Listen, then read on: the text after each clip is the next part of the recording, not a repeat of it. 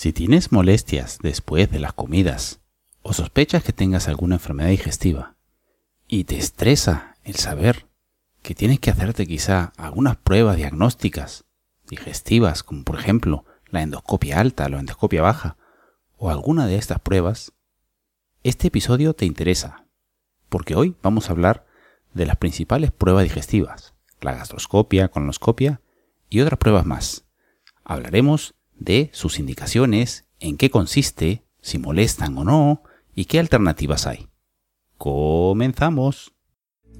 Nutrición y hábitos saludables para todos. En este podcast, el doctor Luis Cueva, médico gastroenterólogo, tratará sobre problemas y molestias digestivas, nutrición y salud. Pero no te hablará sobre trucos secretos para bajar de peso o aliviar tus molestias digestivas, sino más bien de establecer poco a poco una mejor alimentación y estilo de vida, sin dietas rígidas ni ser un talibán o maniático de la nutrición dándose gustitos de vez en cuando y sobre todo disfrutando del camino. Hola, mi querida oyente, mi querido oyente. Hoy vamos a hablar de las principales pruebas diagnósticas digestivas, la gastroscopia, la colonoscopia y otras pruebas más. Solo quería decirte antes de empezar con el episodio en sí, que como sabrás, este podcast, este audio, es producto de un vídeo que hago en directo en Facebook. Y al final lo que hago es pues extraer el audio y lo edito, lo acomodo, le quito las partes que no interesan y lo pongo aquí en el episodio del podcast. Si hay algunos errores, lo que sea, en la edición, pues lo siento y trataré de irlo mejorando. Si es posible, dime en los comentarios qué te parece, si te parece bien este formato, si te parece interesante o realmente ves muchos errores en el, en la edición del audio, lo que sea. Y nada, estamos aquí para aprender y estaré encantado de ir mejorándolo poco a poco. Sin más, vamos ya con el episodio de hoy. Hola, hola, hola, hola. ¿Qué tal? ¿Cómo estás? Bueno, viernes por la tarde vamos a hablar de cosas quizá no tan agradables, alguien a cosas de las que muchas personas quizá no quisieran pasar, pero a veces son necesarias hacerse pruebas, tests, pruebas diagnósticas para saber si uno tiene algún tipo de enfermedad digestiva, sobre todo, que es un poco en lo que me voy a enfocar, en lo que es mi especialidad. Las pruebas diagnósticas para diagnosticar, valga la redundancia, enfermedades digestivas. En realidad no solamente sirven muchas veces para enfermedades digestivas, alguna que otra que mencionaré también pueden servir para otras cosas, pero hay miles, desde, bueno, miles, hay muchísimas pruebas diagnósticas eh, desde la analítica y examen de heces, que son las más simples, hasta pruebas de imagen o pruebas de endoscopia. Y vamos a hablar un poco de las principales, de las principales pruebas diagnósticas digestivas que se emplean para mm, tratar de llegar a un diagnóstico, valga redundancia nuevamente, definitivo. Pues vamos entonces directamente a empezar. No puedo hablar de todas las pruebas diagnósticas que existen, pero me voy a enfocar, como dije, en las principales pruebas diagnósticas digestivas que hay específicamente sobre todo en primer lugar de las endoscopias, la endoscopia digestiva alta, la endoscopia digestiva baja, la alta que también se llama gastroscopia, la baja que se llama colonoscopia. Luego también hablaremos un poco de la ecografía o ultrasonografía del abdomen. También hablaremos muy brevemente del escáner o el taco del abdomen. También muy brevemente de la cápsula endoscópica, la enteroscopia de doble balón, la ecoendoscopia, y la colangiopancreatografía retrógrada endoscópica, bueno, que sus iniciales son CPRE. Y ya está, luego pues hay muchas otras pruebas, pero como te digo, no podemos tocar todo en un espacio de 20 minutos, media, media hora, porque es que aquí nos podíamos tirar horas hablando de eso. ¿Qué voy a hablar de cada prueba digestiva? Pues vamos a tocar un poco más o menos en qué consiste la prueba, las dudas principales que puedes tener. Es decir, en qué consiste la prueba, cómo se hace, quizá qué pruebas alternativas pueden haber, mm, cuál es la preparación, sobre todo qué se hace para esa prueba, si molesta, duele, si tienes que tener precauciones con fármacos, riesgos, complicaciones, etc. Muy bien, pues vamos primero entonces a la gastroscopia. La gastroscopia o endoscopia digestiva alta, ¿qué es?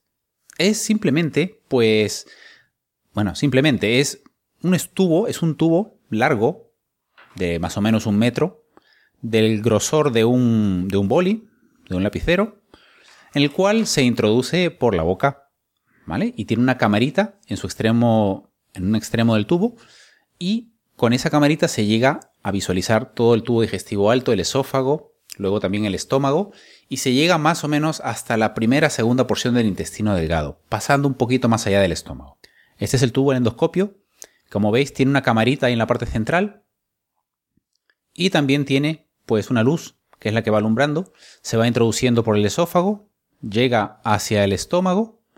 Y en el estómago, como ves, pues incluso se hace la vuelta porque tiene unos mandos el, el tubo tiene unos mandos, unas ruedas, y esto es más o menos, bueno, una adaptación virtual de lo que se ve realmente. La visión que se tiene con el endoscopio no es exactamente esto, es una, esto es una visión por computadora. Pero más o menos se llega hasta ahí, hasta donde veis, hasta la segunda parte del, del intestino delgado. Y pues, a ver, aquí podéis ver también otro vídeo en el cual pues se ve también más gráficamente lo que se hace. Se introduce por la boca, se va por el esófago con la luz y se llega aquí a la boca del estómago, a la cavidad del estómago, se comienza a revisar todo el estómago y con el tubo del endoscopio, aparte de visualizar todo tipo de lesiones, tiene un canal de trabajo, tiene un, pequeño canal al centro, un orificio donde se pueden meter accesorios, pinzas de biopsia, agujas con las cuales muchas veces las personas que tienen sangrado se puede pinchar una sustancia para detener el sangrado. En este caso veis una pinza de biopsia que está tomando una biopsia para el estudio de una bacteria. Esto es, por ejemplo, una representación gráfica de lo que se ve en endoscopia en una úlcera. Y aquí, por ejemplo, se está inyectando una sustancia, no se ve bien, pero con una aguja a través del canal para cauterizar el sangrado. Muy bien, eso era entonces la gastroscopia es la única prueba que tienes para diagnosticar lesiones o enfermedades en la parte alta, en la parte alta del tubo digestivo, en el esófago, en el estómago, en la parte inicial del intestino delgado. No, pero es la más exacta, es la más sensible. Una prueba alternativa que hay es lo que le dicen una, un esófago varitado, una prueba que le dicen EGD varitado, es decir, tragarse, beberse un contraste que lo que hace es, pues, es un contraste que a las radiografías sale y marca un perfil de todo el esófago o todo el estómago y la parte inicial del intestino delgado. Si hay úlceras, pues se ven, pues en el marco del contraste se ven como unos, como una herida, una excavación. Y realmente, pues sirve, sirve sí, pero no es tan exacto, se le escapan cosas, sobre todo porque no tiene una visión directa de la mucosa de todo el aparato digestivo en la parte superior es más bien que se ve un perfil de la columna de vario del contraste que se mete. Entonces es una alternativa cuando pues la persona no quiere hacerse la endoscopia o por cualquier otro motivo que esté contraindicado, que ya llegaremos a ello. Y otra pega, otra desventaja que tiene la prueba esta del contraste varitado es que no se pueden tomar biopsias, nada, solamente se puede ver someramente más o menos qué tipo de lesiones, pero no se pueden tomar biopsias. Eso en cuanto a las pruebas alternativas. Cuanto a la preparación, no necesita gran preparación la gastroscopia. Básicamente un ayuno entre 7 y 8 horas de ayuno completo, es decir, si se hace en la mañana, ayunas de la noche anterior y poco más. ¿Que si duele? Pues no, no duele. Lo que pasa es que es incómoda, da muchos, mucha tos, muchas arcadas y muchas veces por eso se emplean anestésicos locales a nivel de la garganta o se emplea una sedación, es decir, en la vena te pueden introducir sustancias que se llaman benzodiazepinas, como midazolam, por ejemplo, para sedarte y que te relaje un poco más, o en algunos casos una sedación más profunda con sustancias como por ejemplo el propofol. Y en esos casos prácticamente uno no se entera de nada. Eso depende de, dónde se haga y, y, depende de cada centro y obviamente de cada país, depende de dónde seas, pero por lo general en los centros diagnósticos privados siempre se emplea una sedación profunda con propofol. En los centros públicos, dependiendo, pues en algunos sí, en otros una sedación más superficial o en otros anestésico local. Como te digo, incluso con anestésico local no duele, lo que pasa es que al tener aquí nosotros la entrada a dos tubos, el tubo de la respiración, la tráquea, y el tubo de la comida, el esófago, pues esta es la zona de la entrada, entonces cuando pasa el tubo por aquí hacia el esófago, uno siente una sensación como cuando se atora, como cuando la comida se va para el otro lado de atragantamiento, pero realmente pasa al esófago y uno puede respirar, igual que cuando uno come puede respirar, aquí también. Lo que pasa es que hay una sensación extraña y molesta. Y dura en promedio más o menos 2, 3 o 4 minutos la prueba de la gastroscopia, la endoscopia digestiva alta. Y si hay, si se hace de urgencia por problemas de sangrado u obstrucciones, quizá que uno se ha atragantado con un cuerpo extraño, pues puede durar un poco más. Ahora, ¿Qué indicaciones? ¿Cuándo se pide esto de la gastroscopia? Mm, ya lo he dicho un poco por encima. Se pide cuando uno tiene pues sospecha de enfermedades digestivas altas, es decir, ya sea dolor en la parte alta del estómago, pues hinchazón, mm, vómitos con sangre, obviamente, pues sospecha de úlcera, o cuando hay cualquier signo de que no pasa bien la comida aquí, o como que se atasca, se atasca un bolo de carne aquí, o, o un bolo de comida y no pasa bien por aquí, una sensación de atascamiento, en esos casos se pide una gastroscopia para descartar que no haya ninguna lesión, ninguna obstrucción, nada malo en el tubo digestivo alto.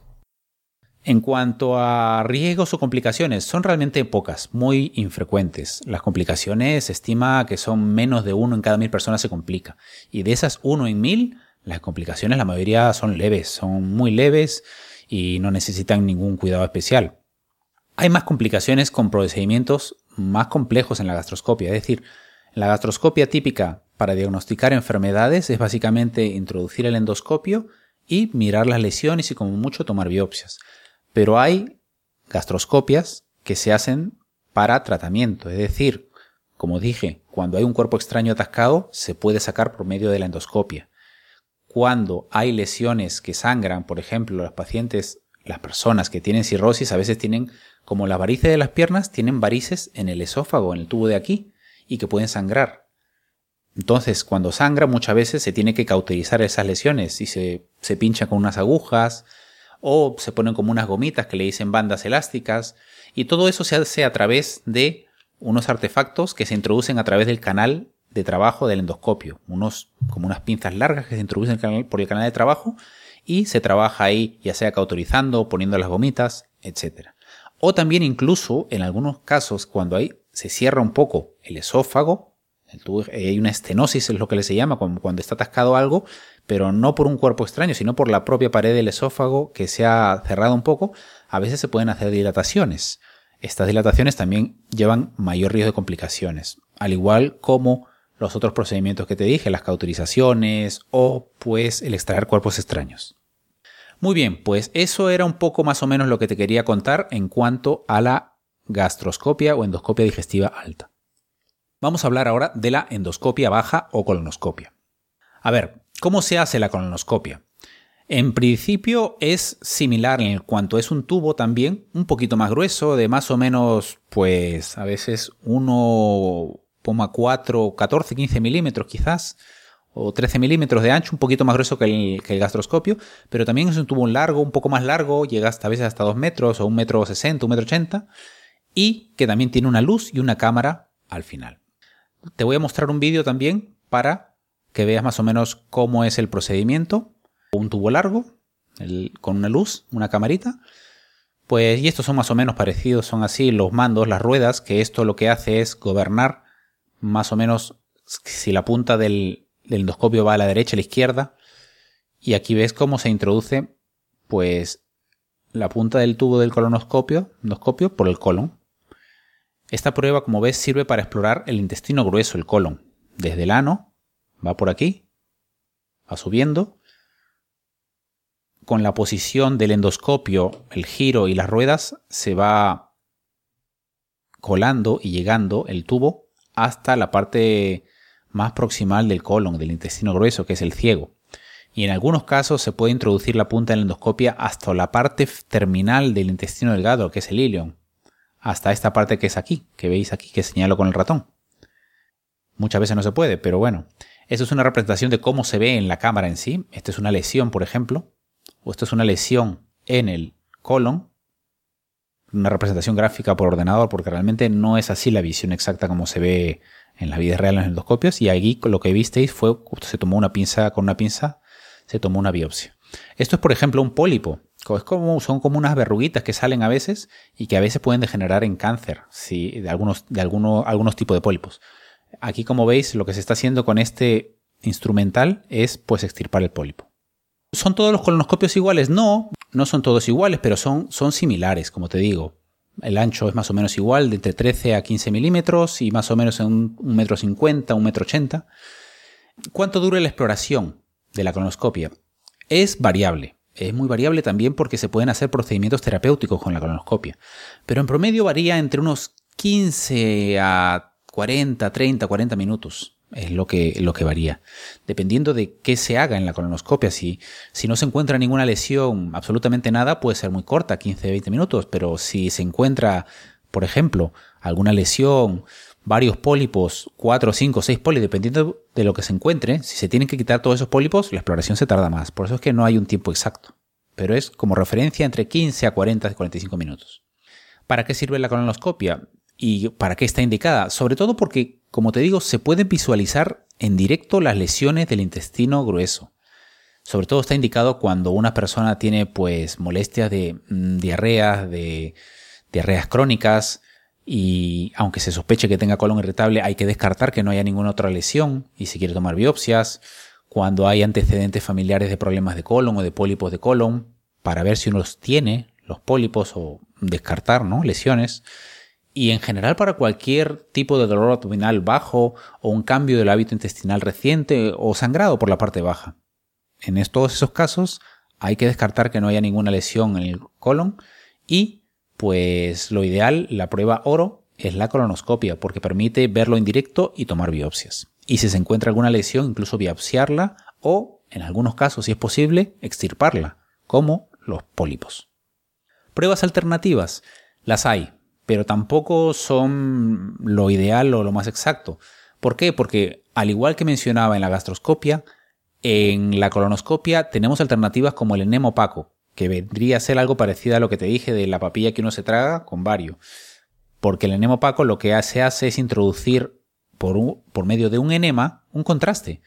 Pero con una, de una, por medio de unas radiografías se ve más o menos la silueta del colon, de la columna, del contraste, y se ve si hay algunas excavaciones, alguna zona rara, alguna zona que está un poco fuera de lo normal, alguna anatomía un poco alterada, y con eso se sospecha que puede haber alguna lesión. Pero a la mínima sospecha de que haya alguna lesión, un pólipo o divertículos, la indicación para estar seguro y tomar biopsias es una colonoscopia. Es decir, muchas veces cuando hay una alteración en estas pruebas como el enema opaco, se solicita una colonoscopia.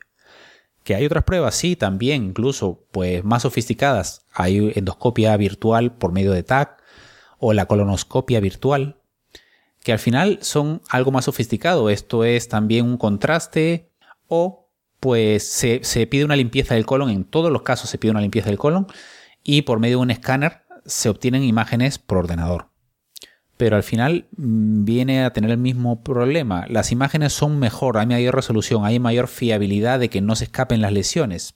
Pero si hay alguna lesión sospechosa, algo raro, no se puede biopsiar con todas estas pruebas de imagen, ni con el enema opaco, ni con la endoscopia virtual, ni con el enema portac, ninguna de ellas se puede biopsiar, sino que si se encuentra algo se indicaría una colonoscopia. La preparación de la, colonoscopia, pues quizá es muchas veces de lo más pesado. La preparación de la colonoscopia, para poder ver bien el colon, obviamente hay que limpiarlo de todas las heces, de toda la caca. Con lo cual hay que tomar una preparación. Dependiendo de qué sitio, en donde te hagan la colonoscopia o endoscopia baja, puede ser que te manden alguna preparación u otra. Hay soluciones diversas, por ejemplo, solución de BOM, Citraflit, Fososoda, Movicol y hay y el protocolo de preparación varía dependiendo de qué, de qué se utilice de solución para limpiar el colon. Aparte, las soluciones que se utilizan suelen ser unas soluciones que son, hacen un barrido como un laxante para echar todos los restos de heces y dejar el colon limpio, pero aparte muchas veces se te va a indicar que tengas una dieta sin residuos, sin fibra, dos, tres días antes y el día anterior incluso dieta líquida desde 12 horas antes. Eso es en cuanto a la preparación. Y ya está. En cuanto a los tratamientos que se puede hacer con la colonoscopia, pues se pueden extirpar pólipos. Si se encuentran, se extirpan. Cualquier lesión extraña que se encuentre, pues se puede tomar biopsias. Se pueden extraer incluso cuerpos extraños. Y también, mm, en procedimiento como una colonoscopia un poco más avanzada, se pueden hacer dilataciones del colon cuando se encuentra, cuando hay alguna lesión, una masa en el colon y, no es susceptible de operar, quizás se pueden intentar dilataciones o cuando hay una estenosis del colon por algún otro motivo que se haya cerrado un poco, por posterior a alguna operación quizás, se pueden intentar por medio de la colonoscopia dilataciones, por medio de un balón que se introduce por el canal de trabajo y se va hinchando y se va dilatando para, mm, abrir el paso en esa zona que está un poco cerrada y que se le llama estenosis. Muy bien, otra pregunta que me hacen con frecuencia y que, que la gente tiene mucha duda.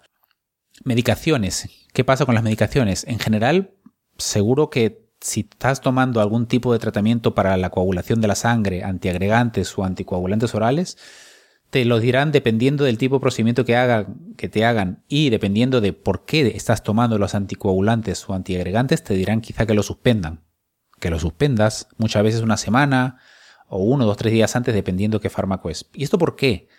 Porque si se tiene que tomar biopsias o sobre todo si se tienen que extirpar pólipos, el estar tomando el anticoagulante o el antiagregante hace que tu riesgo de sangrado sea mayor. Por eso es que normalmente si no hay gran contraindicación, pues se te indicaría que suspendas el antiagregante o el anticoagulante unos días antes.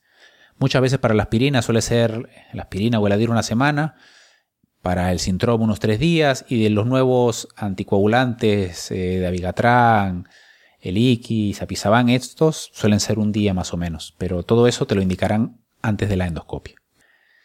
¿Duele? ¿La colonoscopia duele? Pues no te voy a mentir, sí molesta un poco, pero dependiendo de cada persona, algunas personas que tienen un colon más difícil, un colon más fácil, casi siempre prácticamente se pone sedación en la endoscopia en algunos casos y en algunos sitios sedación más superficial, en otros sitios sedación más profunda.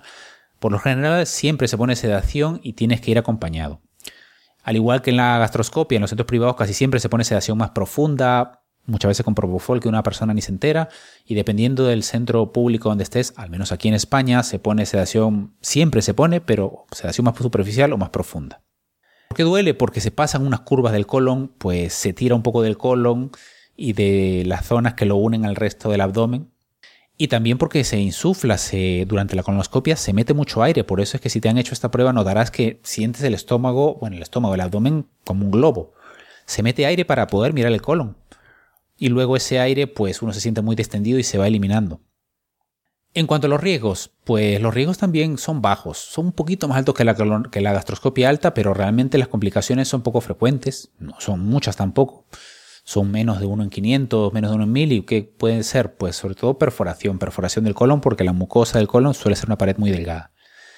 Precaución, como te digo, como siempre se suele poner medicación, sedación, ve a la colonoscopia acompañado, porque no vas a poder conducir luego. Muy bien, esas eran las dos principales pruebas que te quería comentar, que son pruebas eminentemente digestivas. Otra prueba que utilizamos y se manda mucho para el estudio de enfermedades digestivas es la ecografía o ultrasonografía del abdomen. ¿Qué es al final? La ecografía es completamente inocua. Esta sí no tiene ninguna prácticamente contraindicación ni ningún riesgo. Si eres mujer, es como las ecografías que te hacen por el embarazo. Es simplemente una cabeza de un transductor, transductor se le llama, y esta zona del transductor emite unas ondas de ultrasonido que no son perceptibles al oído humano. Pero estas ondas de ultrasonido, cuando las ponen y hacen la pared del abdomen o en las exploraciones de ecografía para, para el útero y para embarazos sobre la zona, la zona del útero, cuando se ponen encima, emiten las ondas de ultrasonido. ¿Y qué pasa? Estas ondas van yendo a través del cuerpo del organismo y van chocando contra los órganos que están adentro. Y cuando detectan órganos sólidos, esas ondas rebotan y el mismo transductor capta las ondas, el rebote de las ondas. Y de acuerdo a la velocidad de rebote y el ángulo, es decir, la consistencia del órgano más sólido o menos sólido, pues se hace y se forma una imagen por ordenador, que es la imagen que emite el ecógrafo. Y entonces, por e, medio de esa imagen, de ese monitor del ecógrafo, se reproduce más o menos la imagen de los órganos. Como te habrás percatado, la ecografía sobre todo es útil para los órganos sólidos. ¿Por qué? Porque las ondas de ultrasonido rebotan en los órganos sólidos.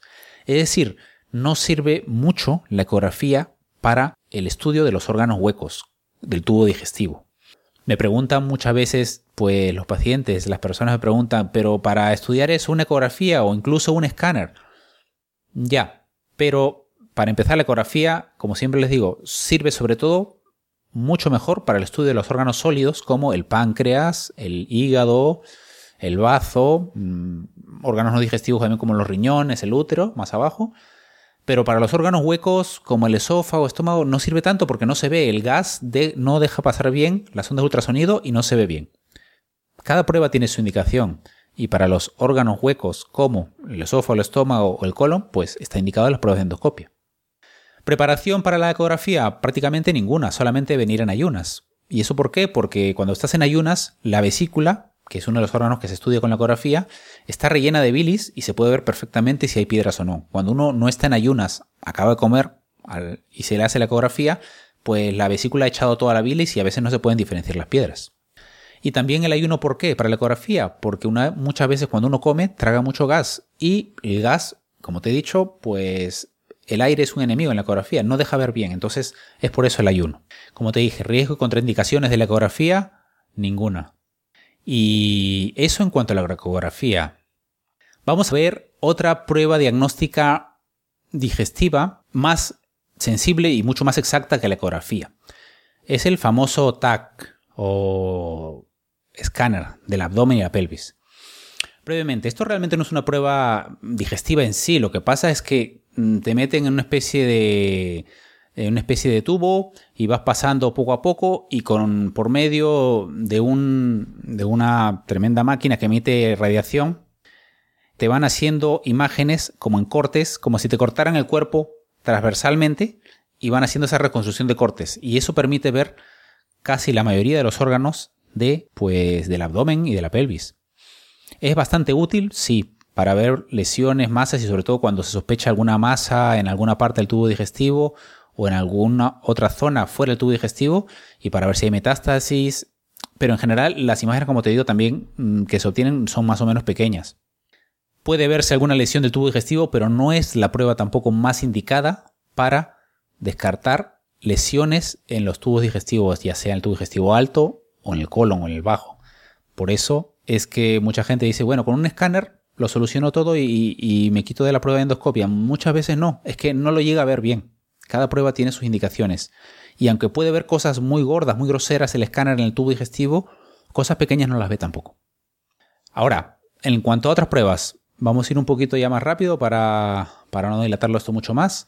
La cápsula endoscópica. La cápsula endoscópica, ¿qué es? Pues, como te dije, la gastroscopia o endoscopia alta se ven las lesiones en el tubo digestivo alto, en el esófago, estómago y la parte inicial del intestino delgado. La colonoscopia, la de abajo, ve el colon, el intestino grueso.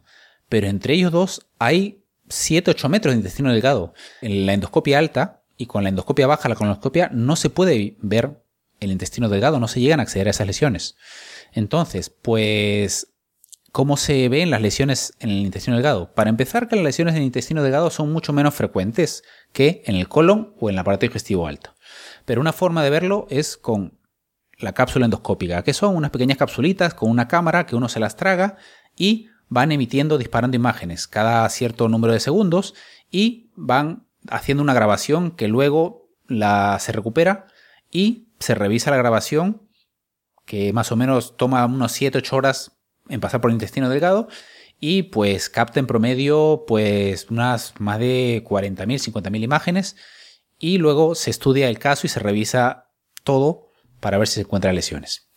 Preparación, ayunas, por lo menos unas 8 horas y es para descartar lesiones del intestino delgado. Sobre todo sospecha de masas o zonas, mm, lesiones de mala absorción en el intestino delgado. Y cuando está contraindicado, cuando se sospecha que hay alguna estenosis que esté cerrada en el intestino delgado. Sirve para ver para todo, para el intestino delgado, mm, sirve para ver las lesiones, mejor que el escáner, claro, pero el problema, volvemos a lo de antes, que tampoco se puede tomar biopsias. Entonces, en esos casos, si se ve alguna lesión con la cápsula endoscópica y no se pueden tomar biopsias y se necesita tomarlas, hay otra prueba que es la enteroscopia de doble balón. Esto es parecido al endoscopio, a la gastroscopia o a la colonoscopia, pero con un tubo mucho más largo, de hasta más de 2 metros, ¿vale? Y que tiene unos balones en su extremo y una vaina que lo cubre y poco a poco como va, va como reptando, introduciéndose en el intestino delgado para explorarlo mm, casi siempre en su totalidad, entre el 70-90% del intestino delgado se llega a explorar. Ah, en estos casos se pone una sedación más profunda y esta prueba, como explora una parte más larga del tubo digestivo, que tiene varios metros, pues esta prueba sí tarda entre una hora y media a dos horas. Un par de pruebas más antes de terminar. La ecoendoscopia. La ecoendoscopia es, pues, se utiliza sobre todo para el estudio de lesiones que están al lado del tubo digestivo o lesiones del hígado o lesiones del páncreas. ¿Esto qué es? Es un tubo como el gastroscopio, pero que en la punta, en lugar de tener la luz, bueno, tiene la luz, pero aparte tiene un ecógrafo en la punta que dispara ondas de ultrasonido. Entonces, lo mismo que se hace con la ecografía aquí, en la endoscopia, por eso es el nombre ecoendoscopia, cuando se introduce el tubo, se llega hacia el esófago o el estómago o la parte inicial del intestino delgado y se puede encender el ecógrafo que tiene en la punta para ver las lesiones que hay alrededor o más allá de la pared del tubo digestivo, las que están atrás, las que están mm, en el abdomen, por ejemplo, por detrás del estómago, eh, por ejemplo, la que está el páncreas o la que están al lado también del, intestino delgado, eh, el hígado, la vesícula, incluso lesiones que están alrededor del esófago, los ganglios en zonas los ganglios que muchas veces están inflamados en los problemas de pulmón. Todas esas zonas se pueden acceder, se pueden ver, revisar mejor y a veces incluso tomar biopsias. Y por último, mencionarte brevemente la colangiopancreatografía retrógrada endoscópica o CPRE. ¿Esto qué es? Esto es también un endoscopio largo que lo que hace es llegar al intestino delgado y a través de ahí se puede acceder a la vía biliar, de donde en la vesícula secreta la bilis y por medio de esos tubitos se puede ver bien, ver mejor la vesícula biliar, ver bien el páncreas y en muchos casos se puede eh, tratar lesiones que hayan ahí, que esté cerrado y sobre todo la principal indicación de la CPRE es cuando hay piedras que salen de la vesícula y se atascan en el canal aquí, dan unos cuadros de a veces mucho dolor, fiebre que se llaman colangitis y muchas veces con esta prueba la CPRE se puede llegar a esa zona y con unos accesorios desatascar y quitar la piedra para resolver todo el cuadro. Hay muchas otras pruebas, pues que no me voy a extender, por ejemplo, el PET, la que es tomografía de emisión de positrones, eh, la prueba de gastrostomía endoscópica percutánea, que es para poner pues una sonda de alimentación cuando la persona no puede tragar por cualquier motivo o tiene alguna enfermedad avanzada neurológica que no puede tragar bien y se atraganta, se le pone una comunicación directa para alimentarse aquí. Pero bueno, yo creo que ya te he dado más o menos bastante idea de sobre todo las principales pruebas digestivas que utilizamos nosotros para diagnosticar las enfermedades. Y no me quiero extender más porque aquí podríamos estar un montón de horas. Así que mejor, si tienes dudas, cualquier comentario o alguna cosa que quieras compartir sobre las pruebas digestivas, si te las han hecho, o alguna, cualquier inquietud que tengas al respecto, déjalo aquí en los comentarios. Déjalo debajo en los comentarios. Y si tienes algún amigo, familiar o conoces a alguna persona que quiera saber un poco más de las pruebas digestivas o o tenga dudas o tenga miedo a realizarse alguna de ellas, pues nada, etiquétalo o compártelo con ellos. Entonces, no olvides compartirlo si te parece interesante y crees que les puede ayudar a cualquier amigo o familiar. Muy pronto abriremos un grupo beta de personas a las que les interese resolver sus problemas digestivos, sobre todo de la forma más natural posible, mejorar su nutrición y mejorar sus hábitos de salud. Pronto te informaré y te contaré. Probablemente estaremos abriendo este grupo beta, que será una membresía de pago, probablemente. Será a mediados o finales de junio. Y si te interesa, también déjalo aquí en los comentarios y yo te iré contando. Y así llegamos al final de este episodio. Muchas gracias por acompañarnos. Y si tienes alguna pregunta o comentario, déjalo en nuestro sitio web en las notas del programa o envíamela a luis.doctorcueva.com. Si te gusta el podcast, añádelo a tu lista y puedes seguirme también en Twitter en arroba doctorcueva y en Facebook en facebook.com barra doctorcueva. Todos estos enlaces y de los recursos importantes que mencionemos siempre estarán en las notas del programa.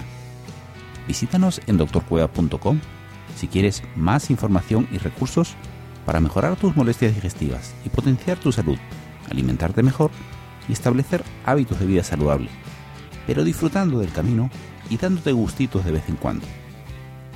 Y si te gusta nuestro programa, nos ayudaría mucho que nos dejaras una valoración con un comentario amable y unas 5 estrellas en iTunes o en la plataforma que utilices para escucharlo.